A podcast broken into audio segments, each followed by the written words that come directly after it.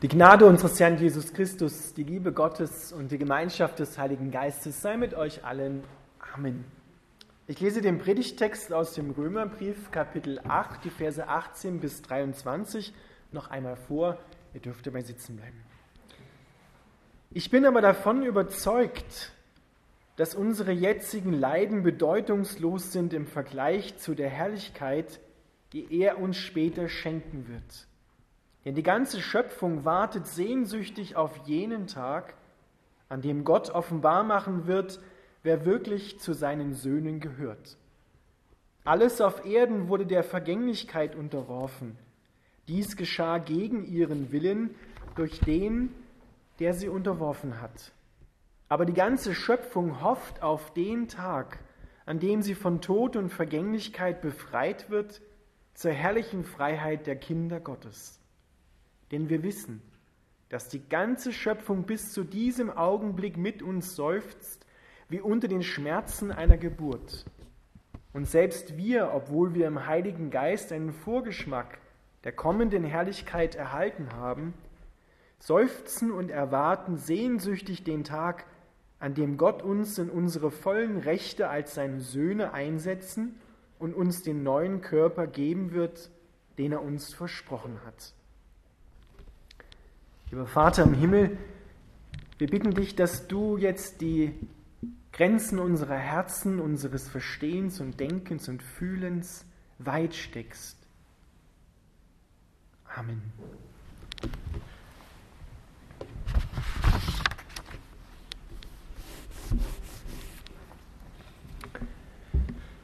Es ist ein steiler Satz, mit dem Paulus die Predigt hier beginnt an die Römer.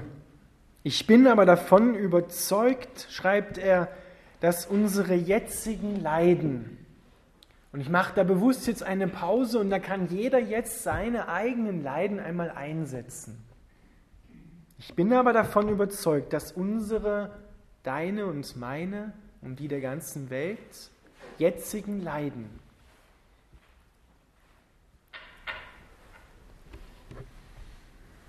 bedeutungslos sind im Vergleich zu der Herrlichkeit, die er uns später schenken wird. Wir können uns da so ein Bild von einer Waage vorstellen, mit zwei Waagschalen, rechts und links. Auf der einen Seite, was wir heute empfinden in unserem Leben, oft so dieses Schwergewicht unserer Leiden. Und da kann jeder sein eigenes Schwergewicht hineinlegen.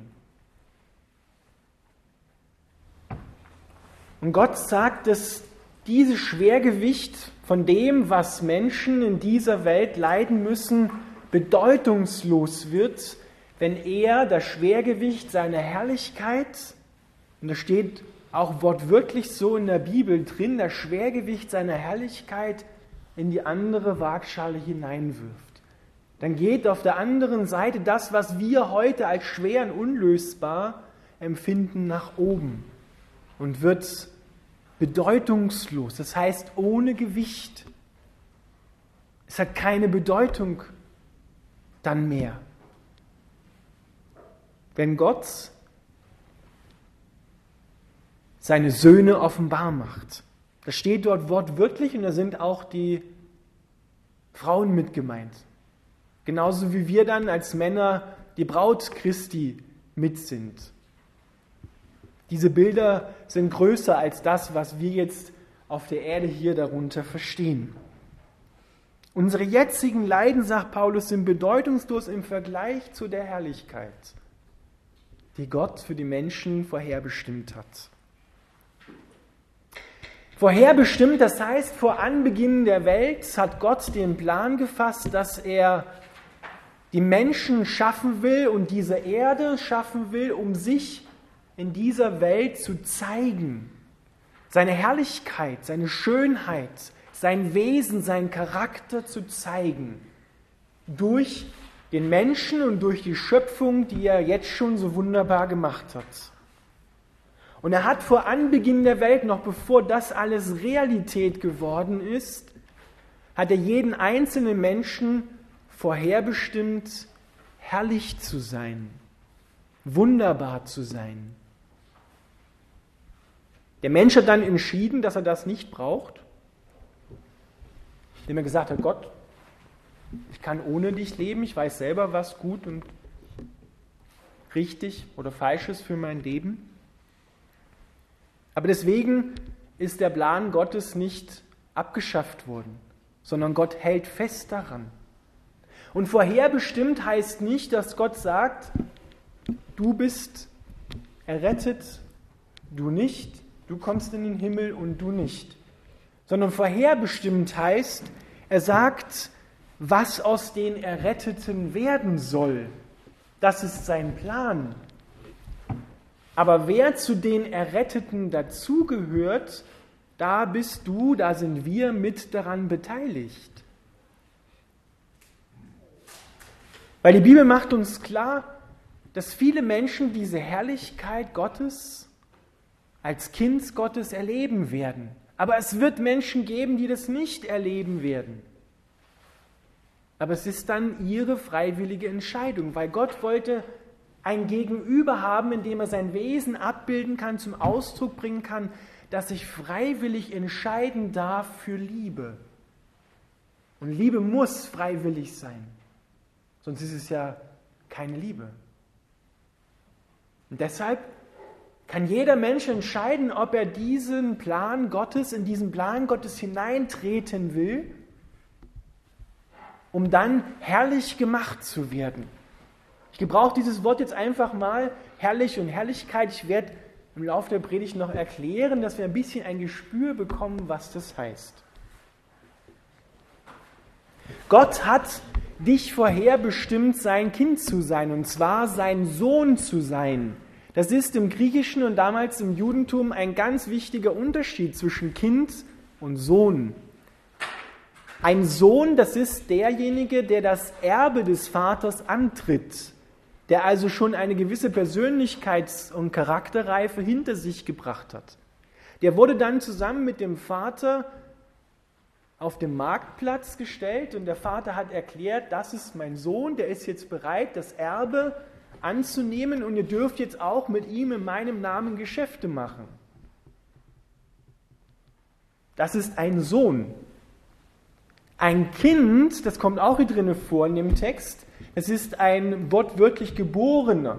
Das ist, wenn ein Mensch zum Glauben an Jesus Christus kommt, gerettet wird. Aber da ist der Charakter von Gott, das Wesen noch nicht ausgeprägt sondern wir müssen erst noch reifen zum Sohn Gottes. Und damit wir ein bisschen spüren, warum Gott das überhaupt so Willen gemacht hat, da lesen wir in der Bibel immer wieder vom Willen Gottes. Das klingt so ein bisschen hart, aber das Wort, was da im Urtext steht, das meint eigentlich Herzenswunsch. Es war der Herzenswunsch des Vaters, dass er dich in Ewigkeit an seiner Seite hat. Gott wünscht sich eine Partnerschaft mit jedem Menschen. Und es ist das Höchste, was ein Vater mit seinem Sohn haben kann, eine gute Partnerschaft, ein Gefährten auf Augenhöhe. Und solche Menschen, denen sich Gott abbilden kann, in dem sein Charakter, und zwar lesen wir es im Galaterbrief, Liebe, Freude, Freundlichkeit, Sanftmut, Selbstbeherrschung zum Ausdruck kommt. Und als Jesus mit den zwei Jüngern Petrus und Johannes auf dem Berg ist und verklärt wird, da kriegen wir ein Gespür von dieser Herrlichkeit. Es ist nicht, weil Jesus von außen so mit einer Lampe beschienen wird und er das widerspiegelt, sondern das kommt von ihm innen heraus. Das Wesen Gottes strahlt von innen heraus und äußert sich für uns sichtbar in Licht. Wenn ein Mensch eine gute Erfahrung gemacht hat, dann sagen wir, oh wow, du strahlst so. Was hast denn du erlebt? Du hast so ein Leuchten in den Augen. Da spüren wir so ein bisschen etwas, das auch aus unserem Wesen herauskommt, wenn wir eine gute Erfahrung gemacht haben. Und das nur noch viel, viel stärker. Denn wenn ein Mensch im Frieden ist, mit sich, mit seiner Umwelt, mit Gott, und ein Mensch, der tiefe Freude in sich hat, das heißt nicht ein ständiges Lächeln auf den Lippen, sondern Tiefe Freude heißt zu wissen, auch in schwierigen Umständen Gott zu vertrauen und zu wissen, er trägt mich durch. Das macht die Sache dann leicht. Das ist genau das, was ich in der Waage beschrieben habe. Das Schwergewicht, auf was schaue ich denn eigentlich? Von was lasse ich mich prägen? Und dann strahlt das von innen heraus. Und als Jesus auferstanden war, da lesen und hören wir, und die Jünger haben es schon erfahren, von diesem Auferstehungsleib, den Jesus bekommen hat. Ein Leib, der fähig war, selbst durch Wände zu gehen, durch verschlossene Türen, der fähig war, im Himmel zu sein und auf der Erde und der einfach herrlich war, dieser Leib, vollkommen war. Das ist aber nur ein Teil. Jetzt ist es so, dass viele Christen bis zum Kreuz maximal gehen und sich dort vergeben lassen und dann aber nicht weitergehen und das Kreuz wieder in Anspruch nehmen, weil das Kreuz hat ja zwei Seiten. Einmal die Seite der Vergebung, der Errettung, wo wir unseren alten Menschen, der nicht herrlich ist, der, der eher dunkel ist, hineingeben in den Tod von Jesus. Und auf der anderen Seite die Auferstehungsseite, wo wir diese Charaktereigenschaften von Jesus nehmen dürfen und uns prägen lassen dürfen. Unseren Unfrieden tauschen gegen seinen Frieden unsere, unser aufbrausendes Wesen tauschen gegen seine Sanftmut. Es ist ein lebenslanger Prozess. Aber wenn wir spüren, ein Mensch, der milde geworden ist, da strahlt auch etwas von diesem Menschen. Das spürt man.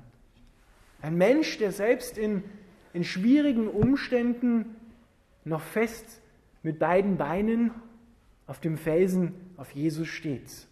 Das spürt man und das strahlt doch aus in seine Umgebung. Daran kann man sich orientieren, daran kann man sich festhalten. Zu dieser Herrlichkeit hat Gott jeden Menschen vorherbestimmt. Und es ist wichtig, dass wir errettet werden. Das ist der erste wichtige Schritt, aber die Errettung ist nicht das Ziel Gottes, sondern es ist Mittel zum Zweck. Die Errettung ist Mittel zum Zweck. Das Ziel ist die Herrlichkeit, dass wir Jesus ähnlich gemacht werden. Nicht uniform, sondern ähnlich gemacht werden, weil in jedem äußert sich Frieden, Freude, Freundlichkeit anders. Weil wir einfach von Grund auf auch verschieden sind in der Persönlichkeit. Aber Gott ist so vielfältig. Er hat gesagt, ich will mich in der Gemeinde weltweit gesehen abbilden. Ich will in diesem Leib leben, weil jeder Geist strebt danach und Gott ist Geist, einen Körper zu haben. Und Gott hat sich die Gemeinde als Körper ausgesucht, um darin sichtbar zu werden und in der Schöpfung sichtbar zu werden. Und das, was sich gerade draußen ereignet in der Schöpfung, dass die Blätter abfallen, wir finden das schön, weil es schön bunt ist, aber eigentlich ist es tot, was da draußen passiert.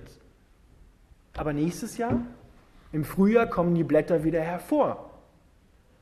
Und da dürfen wir wissen, genau das soll mit uns auch passieren. Nicht in einem ewigen Zyklus, sondern hier auf der Erde in bestimmten Situationen ein Sterben und Auferstehen, aber dann einmal wird es nur noch ein Auferstehen geben und eine herrliche Ewigkeit mit Gott ohne Tod, ohne Leid, ohne Tränen, ohne Schmerzen. Das ist dieses Schwergewicht der Herrlichkeit Gottes. Darauf gehen wir zu.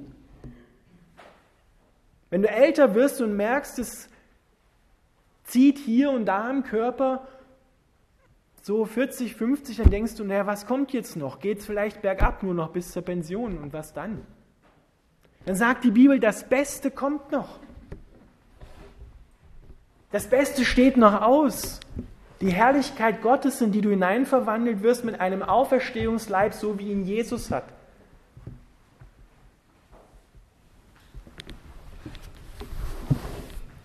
Uns fehlen da ehrlich gesagt mir auch die Worte dafür, das auszudrücken. Ich kann es nur umschreiben.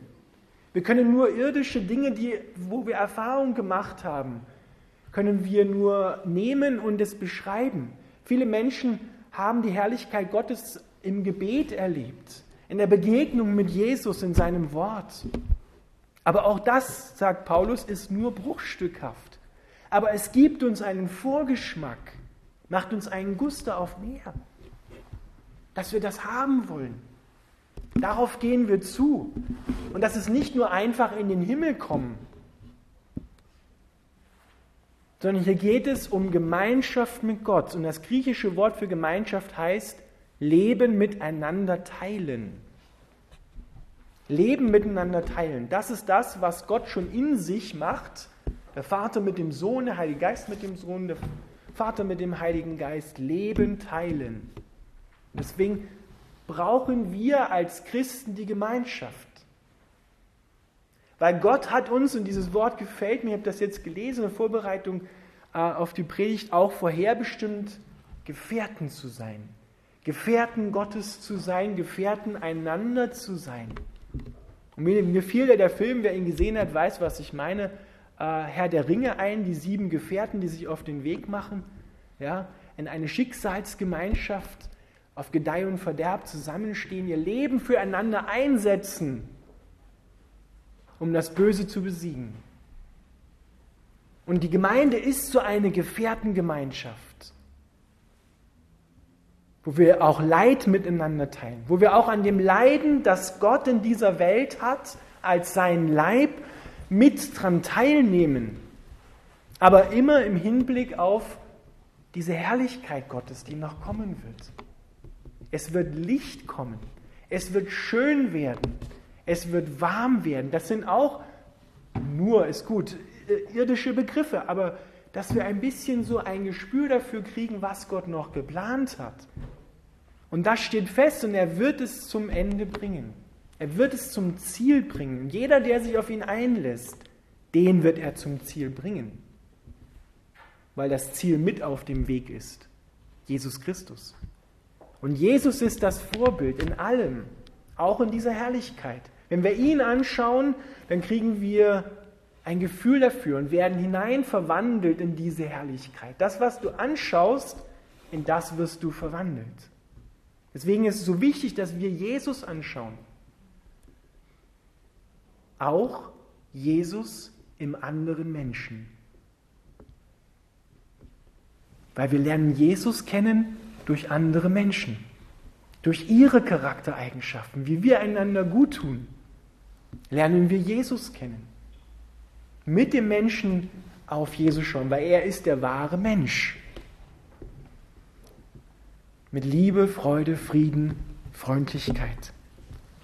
Und diesen Tag erwartet die ganze Schöpfung, sehnt sich danach. Und wir spüren das ja. Wer Tiere hat, der spürt das wenn es Tieren schlecht geht. Auch die haben eine Sehnsucht danach. Paulus beschreibt das so bildlich. Die ganze Schöpfung sehnt sich, weil sie ist durch unsere Entscheidung mit dem Tod unterworfen worden, der Vergänglichkeit. Und deshalb wartet die ganze Schöpfung darauf, warten auch besonders Menschen, die heute Ungerechtigkeit erleiden in dieser Welt, darauf, dass endlich die Söhne Gottes offenbar werden. Dass Gott sagt, das sind die, die Ja gesagt haben, die sich haben prägen lassen durch Leid hindurch, die ihr Leben geteilt haben mit anderen, die sich auf mich verlassen haben. Auf dieses Offenbarwerden wartet die ganze Schöpfung, weil das ist nämlich auch ihr Tag. Dass Bäume, Tiere, Pflanzen, alles, was Gott geschaffen hat, transformiert wird in eine neue Erde, ohne Tod. Und der Mensch gehört auf diese neue Erde da wo Gott wohnt. Diese Erde hat also eine Zukunft. Deswegen hat Luther gesagt, wenn morgen die Welt untergeht, dann pflanze ich heute noch einen Apfelbaum. Weil der Apfelbaum hat nämlich eine Zukunft. Er wird zwar transformiert, wird anders aussehen, vollkommen sein, aber es wird ihn geben. Weil uns gibt es ja auch, aber transformiert. Mit dem Auferstehungsleib. Ich hoffe, ich habe euch ein bisschen einen, einen Guster gemacht, euch darauf einzulassen. Und ich, ich finde es wichtig, wenn man gerade in, durch Schwierigkeiten geht, sich das bewusst zu machen, dass da die Herrlichkeit Gottes noch kommt und dass die nicht erst am Ende steht, sondern Gott gibt dir heute schon einen Vorgeschmack durch den Heiligen Geist. dass wir getröstet werden, dass wir auferbaut werden, erfrischt werden und das jeden Tag neu. Auch wenn unser äußerer Leib, und das spüren wir auch, verfällt, aber der innere Mensch, der wird von Tag zu Tag erneuert. Amen.